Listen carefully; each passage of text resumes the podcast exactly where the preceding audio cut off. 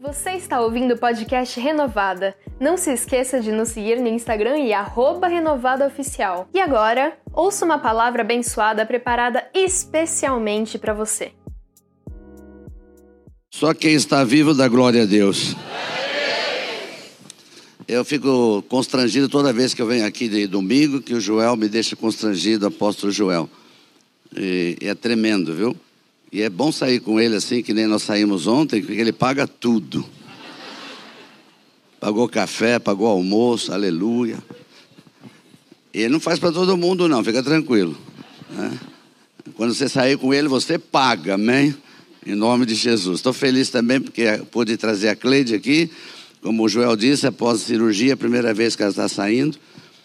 É, vai fazer 30 dias da cirurgia. E estamos orando porque amanhã vai tirar os pontos e fazer o primeiro raio-x para ver se o pé, se os ossos estão colando. E a gente crê que está colando em nome de Jesus. Também está aqui minha filha primogênita, a Eliane. E hoje a alegria minha é muito grande, porque hoje o meu neto primogênito, por livre, espontânea vontade, resolveu se batizar. Está aqui. Aleluia. Então é muita alegria num dia só. Né? E a segunda alegria é ver vocês de novo. Alguns a gente vê toda segunda-feira, outros a gente vê aqui. E a graça de Deus está sobre nós, está sobre a sua vida, em nome de Jesus. Amém? E por enquanto é só. estava relembrando a mensagem que eu preparei para hoje e fiquei pensando sobre a Páscoa e só podia falar dela hoje, o que ela representa e o que ela é de verdade. Mas quando eu estava preparando essa mensagem, me veio ao coração não simplesmente de falar da Páscoa hoje, mas saber por que, que ela existe. E onde começou, qual a história que está por trás disso. E aí eu volto a um tempo de 3.500 anos atrás que talvez se a gente estivesse na época de Noé, a gente estaria vivendo ainda, aleluia. Mas o mundo mudou, agora é 120 anos no máximo, e eu creio que você pode ir até 150 em nome de Jesus. Só quem falou amém que vai, porque o resto não vai não. Aleluia. Então nós vamos lá atrás e começamos a pensar sobre a Páscoa, que na verdade muita gente ainda não sabe que a Páscoa não é o que nós fazemos hoje. A Páscoa, na verdade, começou há 3.500 anos, quando o povo judeu foi liberto do Egito. E essa história é linda, eu quero ler um texto em primeiro lugar, para que você guarde esse texto. E ele é a base da Páscoa. Êxodo capítulo 12, do verso 1 até o verso 14. Êxodo 12, de 1 a 14. Aleluia. Obrigado, irmã. Um aleluia ajuda a gente, irmão. E falou o Senhor a Moisés e a Arão na terra do Egito, dizendo: Este mesmo mês vos será o princípio dos meses, este vos será o primeiro dos meses do ano. Falai a toda a congregação de Israel, dizendo: Aos dez deste mês, tome cada um para si um cordeiro, segundo as casas dos pais, um cordeiro para cada família. Mas se a família for pequena para um cordeiro, então tome um só com seu vizinho, perto de sua casa. Conforme o número das almas, cada um conforme ao seu comer, fareis a conta conforme ao cordeiro. O cordeiro ou cabrito será sem mácula, um macho de ano, de um ano, o qual tomareis das ovelhas ou das cabras, e o guardareis até o décimo quarto dia deste mês e todo o ajuntamento da congregação de Israel o sacrificará à tarde. E tomarão do sangue e poluão em ambas as ombreiras e na verga da porta, nas casas em que o comerem. E naquela noite comerão a carne assada no fogo, com pães ázimos, com ervas amargas e a comerão. Eu quando li isso aqui, eu falei, meu Deus do céu, eles estão num churrasco que um cordeiro assado no fogo com erva só pode ser churrasco. Aleluia. Glória a Deus que churrasco não é pecado. Não comereis dele cru, nem cozido em água. senão assado no fogo. A sua cabeça com seus pés e com a sua fressura, e nada dele deixareis até amanhã. Mas o que dele ficar até amanhã, queimareis no fogo. Assim, pois, o comereis, os vossos lombos cingidos, os vossos sapatos nos pés e o vosso cajado na mão, e o comereis apressadamente. Esta é a Páscoa do Senhor. E eu passarei pela terra do Egito esta noite, e ferirei todo o primogênito na terra do Egito, desde os homens até os animais. E em todos os deuses do Egito farei juízos. Eu sou o Senhor. E aquele sangue vos será por sinal nas casas em que estiverdes. Vendo eu o sangue, passarei por cima de vós. Repete comigo: passarei por cima de vós. Repete de novo: passarei por cima de vós. E não haverá entre vós praga de mortandade quando eu ferir a terra do Egito. E este dia, repete comigo: este dia, vos será por memorial, e, e celebrá-lo-eis por festa ao Senhor nas vossas gerações, o celebrarei por estatuto perpétuo. Esta é a Páscoa judaica. Aqui começa a Páscoa. Quando Deus diz que vai libertar o povo e dá um sinal profético que é matar o cordeiro ou uma cabra e passar o sangue nos umbrais das portas e janelas, ele está dizendo: Esta noite eu vou passar na terra do Egito, que está fazendo opressão sobre vocês, escravizando vocês. Vou entrar nas casas e vou matar o primogênito. Mas as casas que tiverem sangue, Guarde essa expressão: as casas que tiverem sangue na porta e nas janelas, eu passarei por cima. Eu vou repetir: ele não vai entrar nesta casa para matar, ele vai passar por cima. E o significado da palavra Pessah, que é Páscoa para os judeus, é passar por cima. Isso é a Páscoa, passar por cima. E quando ele está passando por cima, quem está debaixo, protegido, está comendo o cordeiro.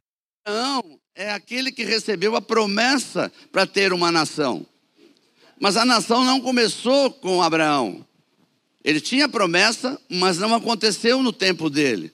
Olha para o teu irmão e fala assim: tem muita promessa na sua vida, que talvez não aconteça com você. Mas se é promessa de Deus, pode acontecer com teus filhos ou com teu neto. Aleluia. Aleluia. Abraão permaneceu na promessa, e aí vem o filho, Isaac. Isaac também recebe a mesma promessa, porque Deus visita Isaac e fala para ele a mesma promessa que ele deu para o pai. Passa o tempo de Isaac e não acontece com Isaac, porque Deus é Deus de geração. vou repetir: Deus é Deus do pai, do filho e do neto. Olha para teu irmão e diga assim: teus filhos, teus netos vão ser abençoados pela promessa de Deus. Aleluia. Aleluia.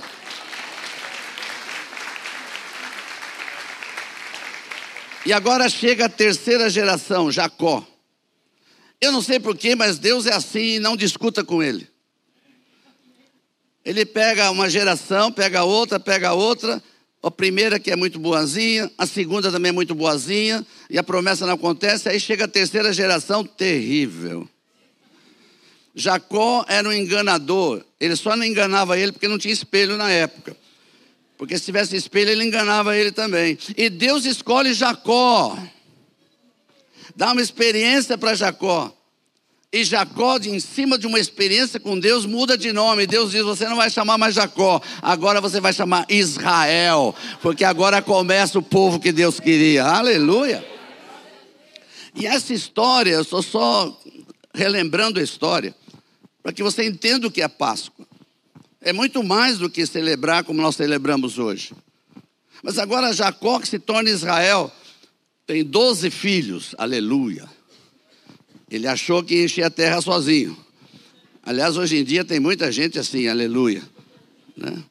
Então, Jacó, que agora é Israel, começa a peregrinar na terra de Canaã, a terra que já havia sido prometida por seu avô. Abraão já tinha uma promessa de estar na terra de Canaã. E agora Jacó, que é Israel, está na terra dele, com os doze filhos. E aí você conhece a história que um dos últimos filhos de Jacó, José, olha para o teu irmão e diga assim: José é a chave. Ele passa por uma série de questões que eu não preciso entrar na história de José, porque é muito comprida, mas ele se torna escravo, os irmãos dele mesmo colocam ele escravo e vão ele para o Egito, e a gente fica pensando, mas que irmãos ruins. Mas ninguém sabia que era propósito de Deus. Olha para o teu irmão e diga assim: tem muita coisa ruim na tua vida, que você reclama, mas é um propósito de Deus.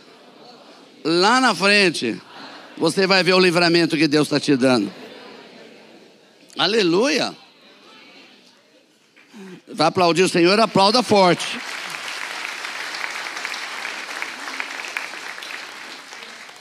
Você conhece a história de José, foi até preso no Egito, tudo bem, mas um dia Faraó teve a oportunidade de conhecer José pela sabedoria que ele tinha. E aqui está o segundo ponto para esta manhã. Quantos querem saber? Amém. Não, só se mais de 100 pessoas levantar a mão, senão eu não vou falar, não. Amém. Ok, então vou falar é, Faraó tem um sonho. E por causa desse sonho, eu tenho uma palavra para dizer para algumas pessoas aqui. Não precisa levantar a mão, porque eu já sei quem são. O sonho de Faraó eram sete vacas gordas, e depois apareciam sete vacas magras que comiam as gordas.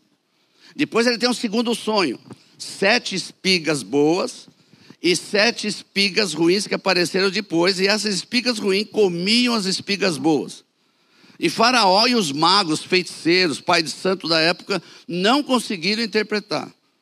Mas José tinha a sabedoria de Deus. Põe a mão no teu irmão e diga assim: quando você tiver a sabedoria de Deus, você vai entender tudo que Deus está falando.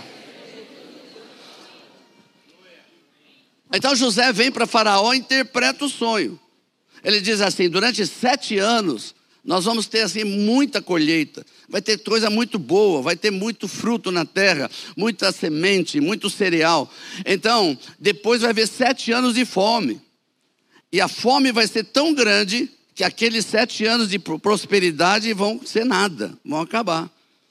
E Faraó ficou impressionado com a revelação e colocou José para administrar o Egito. E José disse para Faraó: como bom administrador, eu estou interpretando isso, eu vou fazer o seguinte: durante os sete anos de fartura, vamos começar a economizar, vamos guardar, vamos estocar, vamos fazer um projeto. E quando chegar os sete anos de fome, nós temos para suprir os sete anos. Agora escute o que acontece. Por causa da sabedoria, ele é colocado como o segundo colocado no reino, abaixo de Faraó, só ele. E Faraó dizia: Tudo que você fizer, eu assino embaixo. Você já pensou? Num rei assim que comandava a época. Então José é estabelecido, e aí a gente, mas os irmãos fizeram mal para ele. E agora ele é o segundo do faraó. Na terra de Canaã, volta comigo, lá na terra de Canaã, onde estão Jacó e os outros filhos, começou a fome. Desesperadamente começou a fome. Então eles resolvem descer para o Egito. Tem toda uma história da revelação dele para os filhos, não vou entrar em detalhes, mas qual foi a estratégia? Ele trouxe a família toda para morar no Egito. E toda a família foi salva. Olha para o teu irmão e fala assim: o piorzinho da tua família. Deus vai usar para salvar toda a família.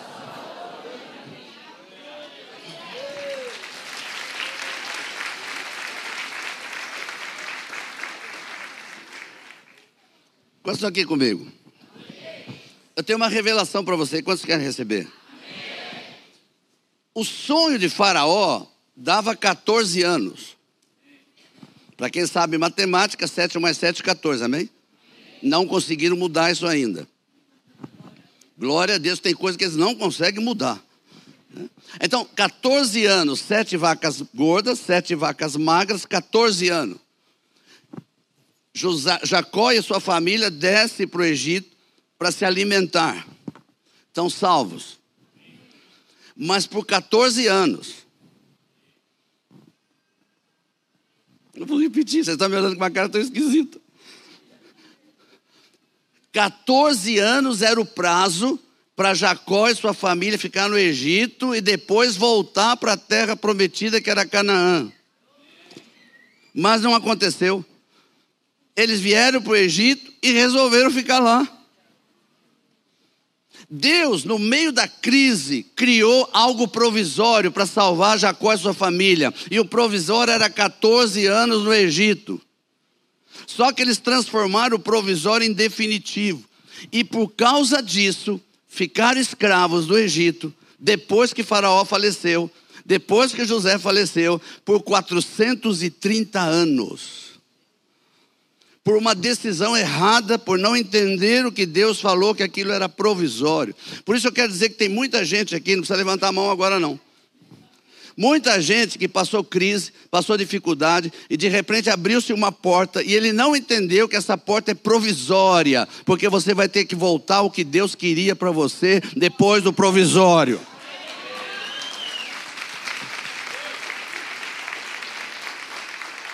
Pega a tua mão direita. Põe no ombro do teu irmão e fala assim: ele já começou a falar com você, querido.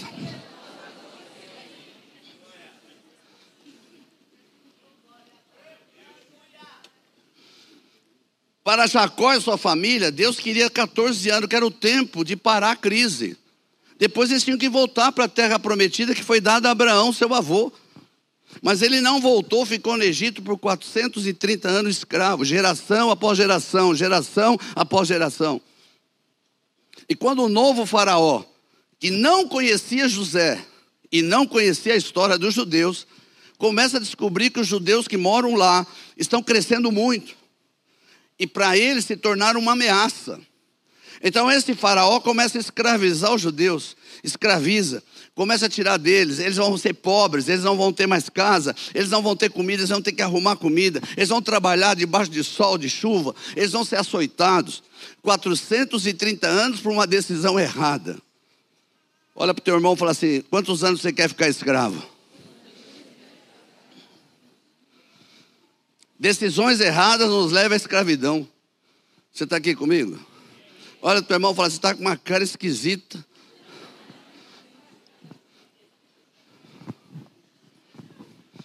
Mas era povo de Deus, tinha uma promessa, e Deus não volta atrás da promessa. Mesmo que eles erraram, mesmo que eles estão escravos, a promessa está de pé. E quando eles começaram a clamar de novo para Deus, Deus lembrou da promessa de Abraão. Olha para o teu irmão e fala assim: tem promessas que Deus deu para os seus pais ou para os seus avós, e ele não se esquece dessa promessa. Aleluia! Glória a Deus mesmo.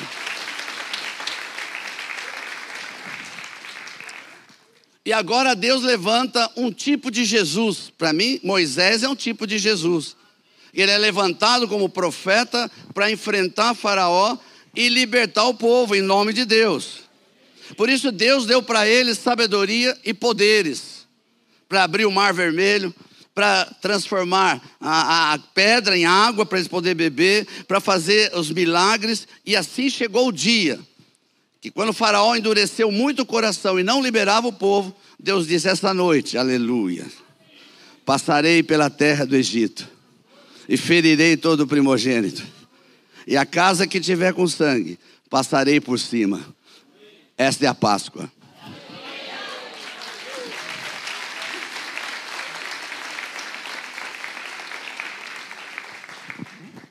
Olha para o teu irmão e fala assim: quando você clama a Deus, ele lembra da promessa da sua família.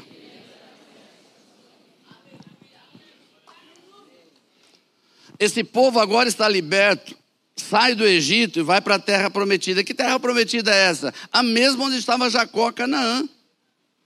A mesma de 430 anos atrás, eles voltam para a terra que Deus prometeu a Abraão. Voltou para o mesmo lugar.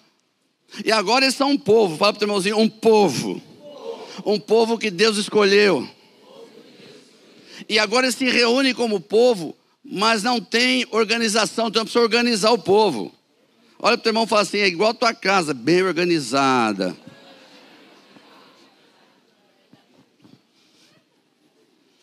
Então Deus levanta primeiro juízes, não STF, juízos. E esses juízes passam a governar. Mas o povo não queria juiz, queria rei. Escolhe reis. E aí começa o reinado daquele povo, sempre com o rei. Mas era o povo de Deus. Estava escolhido por Deus. E começaram a seguir os princípios de Deus. E na terra prometida, Deus começa a perceber que esse povo toda hora se desviava. Aquilo que Deus queria para eles não faziam. Deus dava os mandamentos para eles serem abençoados, eles não seguiam, saíam fora. Fala para o irmão, você já passou isso na tua vida? Olha para o irmão, quantas vezes você se desviou?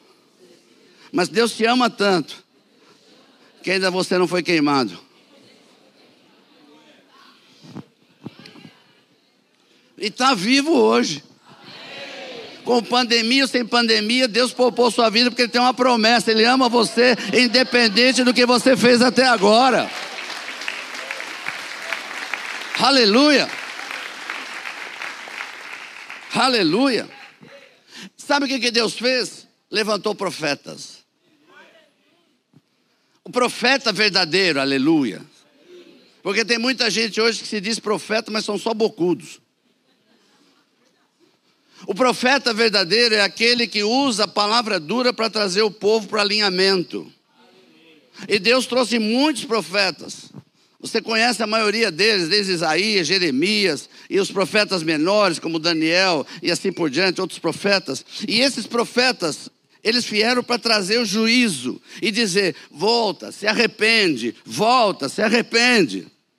E toda vez que eles se arrependiam, Deus abençoava de novo. Olha o teu irmão e fala assim: a misericórdia de Deus é tão grande e não se compara nada com a sua, que de vez em quando quer pegar alguém pelo pescoço.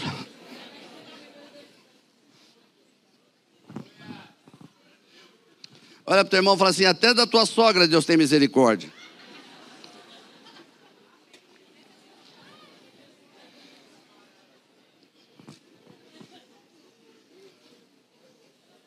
Quantos estão aqui comigo? Aleluia. Esse relógio ainda funciona? Só tem isso de horário para mim? Vocês pegaram o horário meu, não é possível. Ok. Quando Deus olha o povo de Israel, quase dois mil anos desde Abraão, e vê que não adiantou nada, a lei não adiantou, os profetas não adiantaram, o povo continuava se rebelando, o povo continuava saindo fora. Então Deus resolve algo, aleluia. Vou mandar meu filho.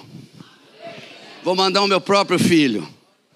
E aí Jesus vem, desce a glória dele como filho, a terceira pessoa, a segunda pessoa da Trindade, deixa a glória, vem para cá, ele vai e se torna homem através do corpo de Maria, que foi concebida pelo Espírito Santo de Deus. E Jesus nasce, aleluia e se torna 100% homem e 100% Deus. E agora Jesus começa a fazer a obra dele aos 30 anos. Olha o teu irmãozinho, aos 30 anos. Ele começou a obra. Fala para o teu irmãozinho, você não sei que idade tem, ainda não começou. Olha para o teu irmão e fala assim: é para você que ele está falando.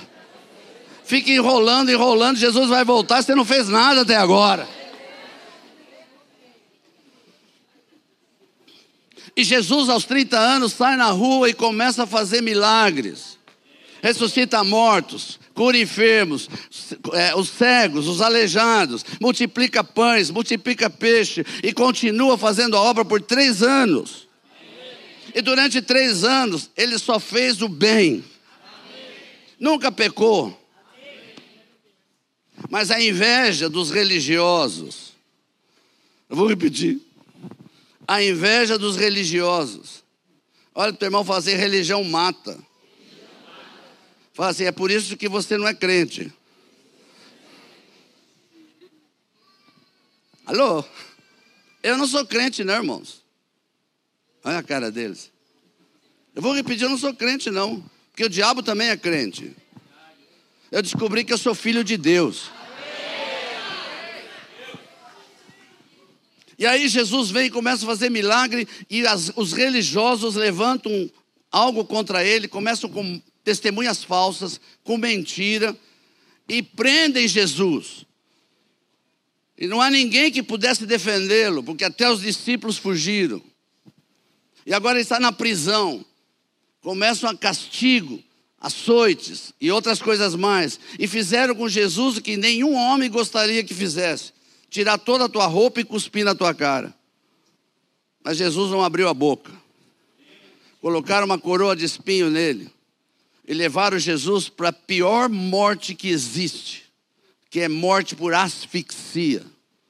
Porque toda pessoa que é pendurada na cruz, enquanto ela está ali, o corpo tendesse a descer pela gravidade, mas ela está presa, ela não pode descer. Então o movimento do corpo é para baixo, mas o esforço é para cima, e o pulmão começa a encher de água. E quando o pulmão está cheio de água, a pessoa morre por asfixia. Mas quando Jesus estava para morrer, com o corpo já cheio de água, quase sem sangue nenhum, ele levanta os olhos para aquelas pessoas que estavam matando a ele e disse assim: Pai, perdoa-los, eles não sabem o que estão fazendo. Olha para o teu irmão, e você? Não fala para ele, e você? Com essa carinha santa? Não consegue perdoar ninguém.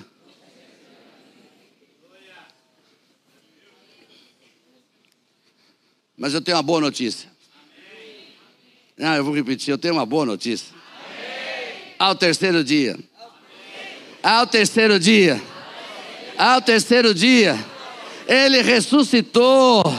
Ele ressuscitou. Ao terceiro dia ele ressuscitou. Aleluia. Aleluia. Aleluia. E eu não sei como conseguem religiões que existem adorar pessoas que já morreram e não ressuscitaram? Como é que pode adorar o Buda que não ressuscitou? Como é que pode adorar outros homens aí que foram importantes, mas não ressuscitaram? E não consegue adorar o único que está vivo até hoje e continua vivo, reinando absoluto, Jesus Cristo de Nazaré, o Senhor das nossas vidas.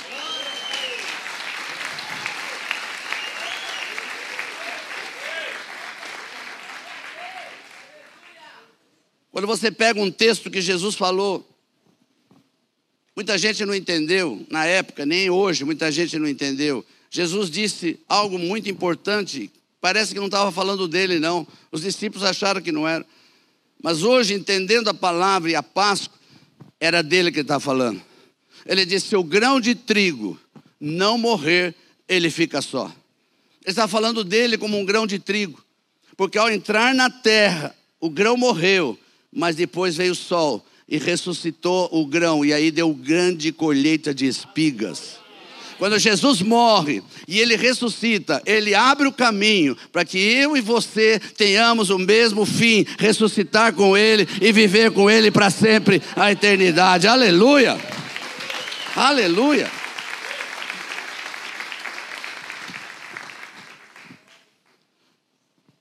E no dia da Páscoa, dos judeus. Eu vou repetir.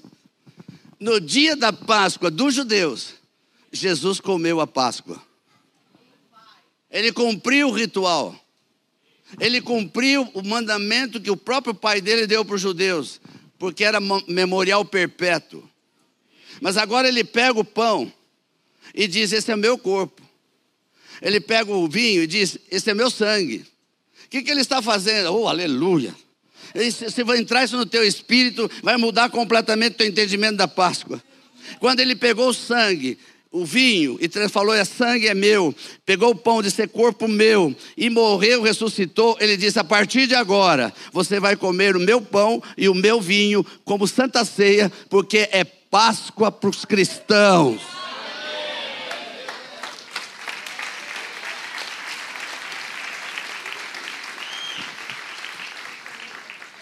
A nossa Páscoa não é porque os judeus foram libertos do Egito.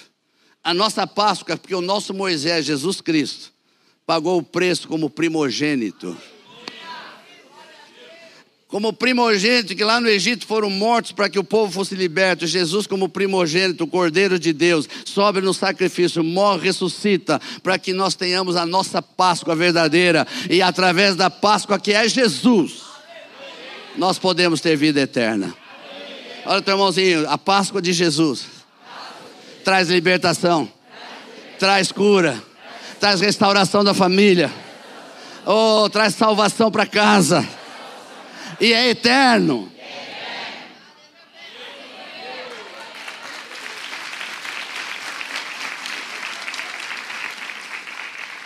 Deixa eu ler dois textos para encerrar.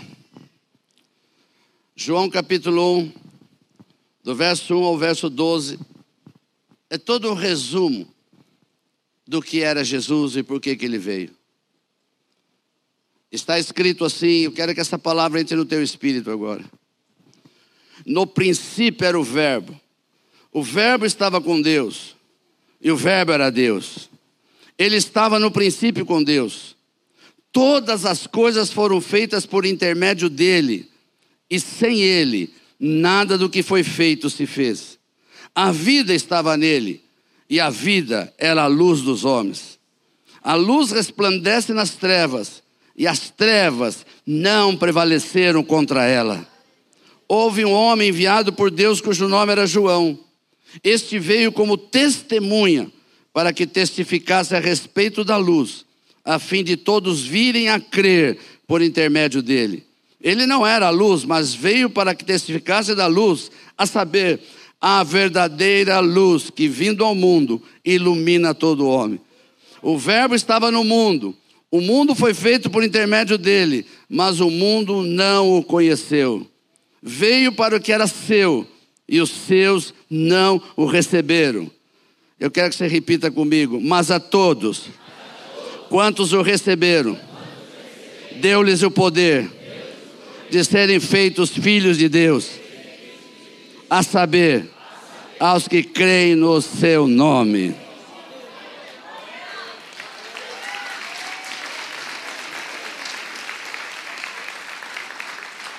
Fala para quem está do seu lado, a verdadeira Páscoa é a salvação de Jesus. Quando você aceita Jesus, fala para ele. De verdade. Então você comemorou a Páscoa. E a partir daí, você tem direito à libertação, à cura, restauração da sua família, prosperidade. Tudo que faz parte da Páscoa. Porque a tua Páscoa tem nome é Jesus.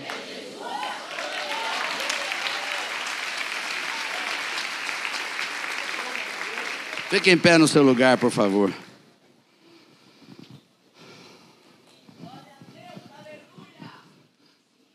Eu queria a equipe de louvor aqui comigo, por favor. Eu quero ler o último texto enquanto nós estamos de pé. Eu quero fazer esse texto o apelo que Jesus faz para você nesse dia, para que você comemore a Páscoa dele. Ele disse em Mateus 11, 28 a 30: Vinde a mim, todos os que estáis cansados e sobrecarregados, e eu vos aliviarei. Tomai sobre vós o meu jugo e aprendei de mim, porque sou manso e humilde de coração, e achareis descanso para a vossa alma, porque o meu jugo é suave meu fardo é leve. Quando você comemora Jesus com a sua Páscoa, você não precisa mais andar sobrecarregado. Você não precisa mais andar desesperado. Esperamos que você tenha gostado da ministração. E agora, um segredinho. Todas as palavras que você ouve aqui estão disponíveis com vídeo no nosso canal do YouTube. Só pesquisar Igreja Metodista Renovada que você já nos encontra. Deus te abençoe e te esperamos no nosso próximo podcast.